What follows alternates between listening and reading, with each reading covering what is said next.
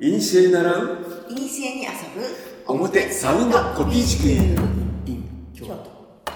川島先生よろしくお願いします。はい表参道コピー塾の川島司です。よろしくお願いします。お願いします。源氏物語のお話を進めております。今回は51条浮舟。ついに50条台に入りました。そうですね。はい。薫27歳の春のお話仁王宮28歳。浮舟22歳前後。余川の宗図60歳前後の頃です。薫は浮舟を宇治の山荘に囲って放置したままで訪ねようとはしなかった。一方仁王宮は二条院で数時間かけて強姦未遂に終わった浮舟のことが忘れられない。正月仁王宮の妻中野君のもとに届いた文を見て浮舟の居場所を知った仁王宮は薫の屋敷の事情に通じている家来に探らせ女が薫の囲い人として宇治に住んでいることを知ります。仁王宮は密かに宇治を訪れ薫を装って寝女に忍び込み浮舟と強引に関係してしまう。人違いに気づくも時はすでに遅く浮舟は重大な過失におののくが淡白な薫と違って情熱的に愛情を表現する仁王宮へ次第に心が惹かれていきます。2月ようやく宇治を訪れた薫は浮舟の思い悩む様をああ女として成長したものと誤解して喜んで都へ迎え入れる約束をします。宮中での宴の夜浮舟を持って古歌を口ずさむ薫。その様子に焦りを覚えた仁王宮は雪の中宇治に赴き浮舟を対岸の隠れ家へと連れ出し2日間を過ごした。薫は浮舟を都へ迎える準備を進めていた。仁王宮はその前に浮舟を引き取ろうと言い出す。何も知らずに状況の準備を手伝う母中将の君。誰にも苦悩を打ち明けることができず浮舟は宇治川の流れを耳にしながら物を思うのでした。ある日宇治で薫と仁王宮両者の死者が鉢合わせしたことから薫に知られ心変わりを詰める内容の文が届きました。宛先が違っているということにして文を送り返す浮舟。仁王宮は焦りを募らせる。薫に恨みの歌を送られ仁王宮との板挟みになった浮舟は死を決意します。鐘の音のたゆる響きに根を添えて我が四つ絹と君に伝えよ。というところが51条浮舟のあらすじなんですが道恵さんいかがですか？はい「源氏物語」の最後のヒロインのは紫の上のようにね例えばものすごく教養豊かで楽きも達者で文字もとってもうまかったっていう完璧なタイプではないですよね。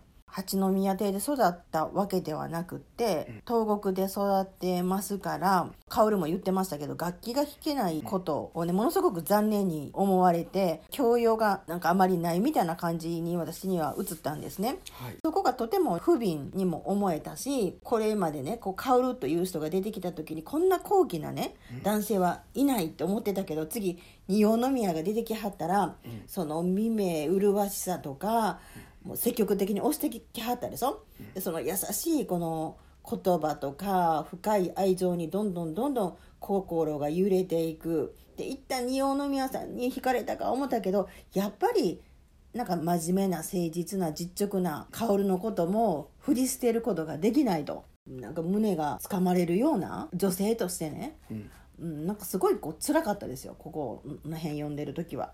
浮舟となって読んでいたんですね。そうなんですよ。なんで船に抱きかかえられてね連れて行かれたりとかさ、うん、で2日間、まあ、水いらずで過ごしたりするじゃない、うん、なんか辛いよそれは。あ辛いんだ。え辛いじゃない。いやう嬉しい。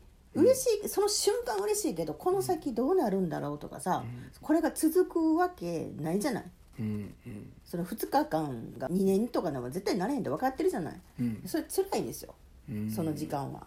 だって自分でも分かってるじゃないですか。やはりいろんな足りない不足してるものが、ねその都のお姫様たちとは違うでしょ、うん。だから劣等感もあったと思うしもうそれはもういたたまれへんかったと思いますよ。ではその辺も含めてはい。浮舟の読みどころへと入っていきたいと思います。はいはい浮舟は54条全体の中で和歌名の上下と並んで最も構成と文章が素晴らしく組み上がっているですね。ここだけ取り出して映画にしたり宝塚の舞台にしたくなるのがよくわかります。誰もが参考にしたくなる物語のモデルです。宮なおかのほのかなりしゆうべを思いし忘れるよなし兵部京の宮は美しい人をほのかにご覧になった。あの秋の夕べのことをどうしてもお忘れになることができなかった。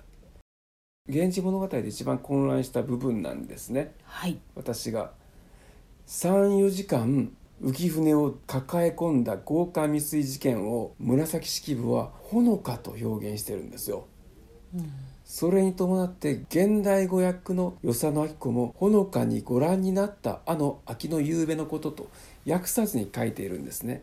もしかすると与謝野明子もほのかが解釈不能だったために訳さずにほのかとそのままで進めたのか。道枝さんの現代語訳がどうなっているのかもちょっと気になるところなんですがほのかを改めて調べてみると対になるのはかすか。ほのかは全体にぼんやりしてはっきりしない色や気分の感じのこと。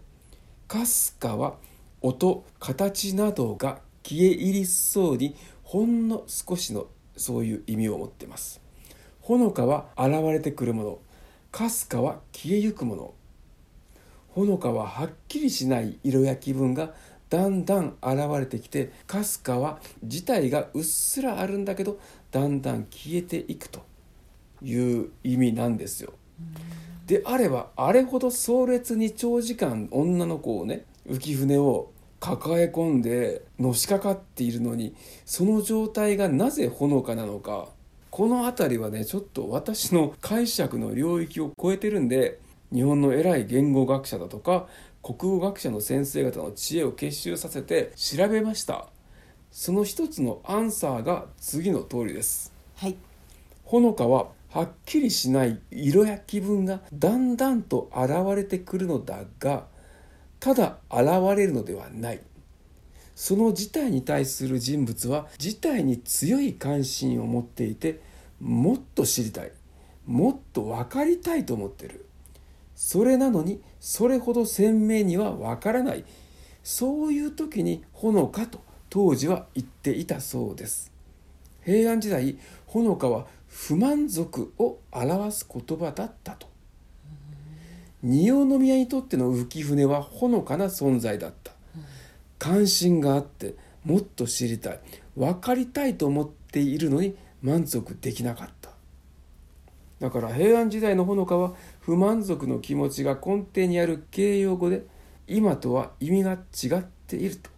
今はただ状態としてだけしか捉えられていないしほのかとかすかの区別も曖昧になってきています。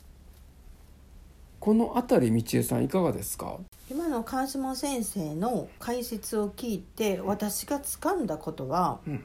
平安時代のほのかっていうのは知りたくてもっと掴みたくてもっと会いたくてもっと気持ちを交わし合いたいけれども、そこにちょっと不足があるから、うん。またもっともっと知りたくなるっていううん。なんかそんな感じで捉えました。この「源氏物語」でね浮舟の訳でほのかが出てこなかったらほのかとかすかの区別さえついてなかったしほのかがかすかのようなイメージだったね。私なんて全く読み飛ばしてるっていうかそういうことが書いてあったことすら気づいてないですね。寂聴さんは何か違う言葉に置き換えていたのかな？そうですね。またよ見てみますねそこの部分、はい。ありがとうございました、そしてこの後小粒なキーマン大内記は昇進目当てに仁王宮を宇治へと案内するんですが仁王宮がどうやって浮舟の居場所に気がつくかどうやってそこへ行くかこのところの筋運びの稜線が流れるように綺麗で無理がないんです。ここは上質の映画を見ているような気分でカメラワークを堪能できるとこなんです。紫式部の出力が筆の力ね。筆の力出力が「源氏物語」の中でも最高に上がっているところです。浮舟という巻全体がそういう印象なんですね。人物の心の動きとして注目しておくべきは薫の浮舟に対する気持ち。浮舟の容姿は大井の君によく似ているんですが実際話すと浮舟は東国育ち。教養も浅く物足りない。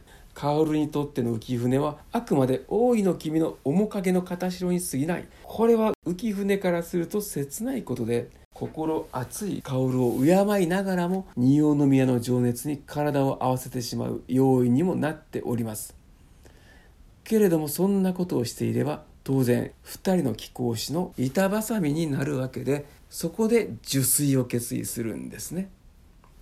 ただしこの受水の決意は仏道仏の道の教えからするととんでもないことで仏教では自死は仏罰仏の罰にあたります。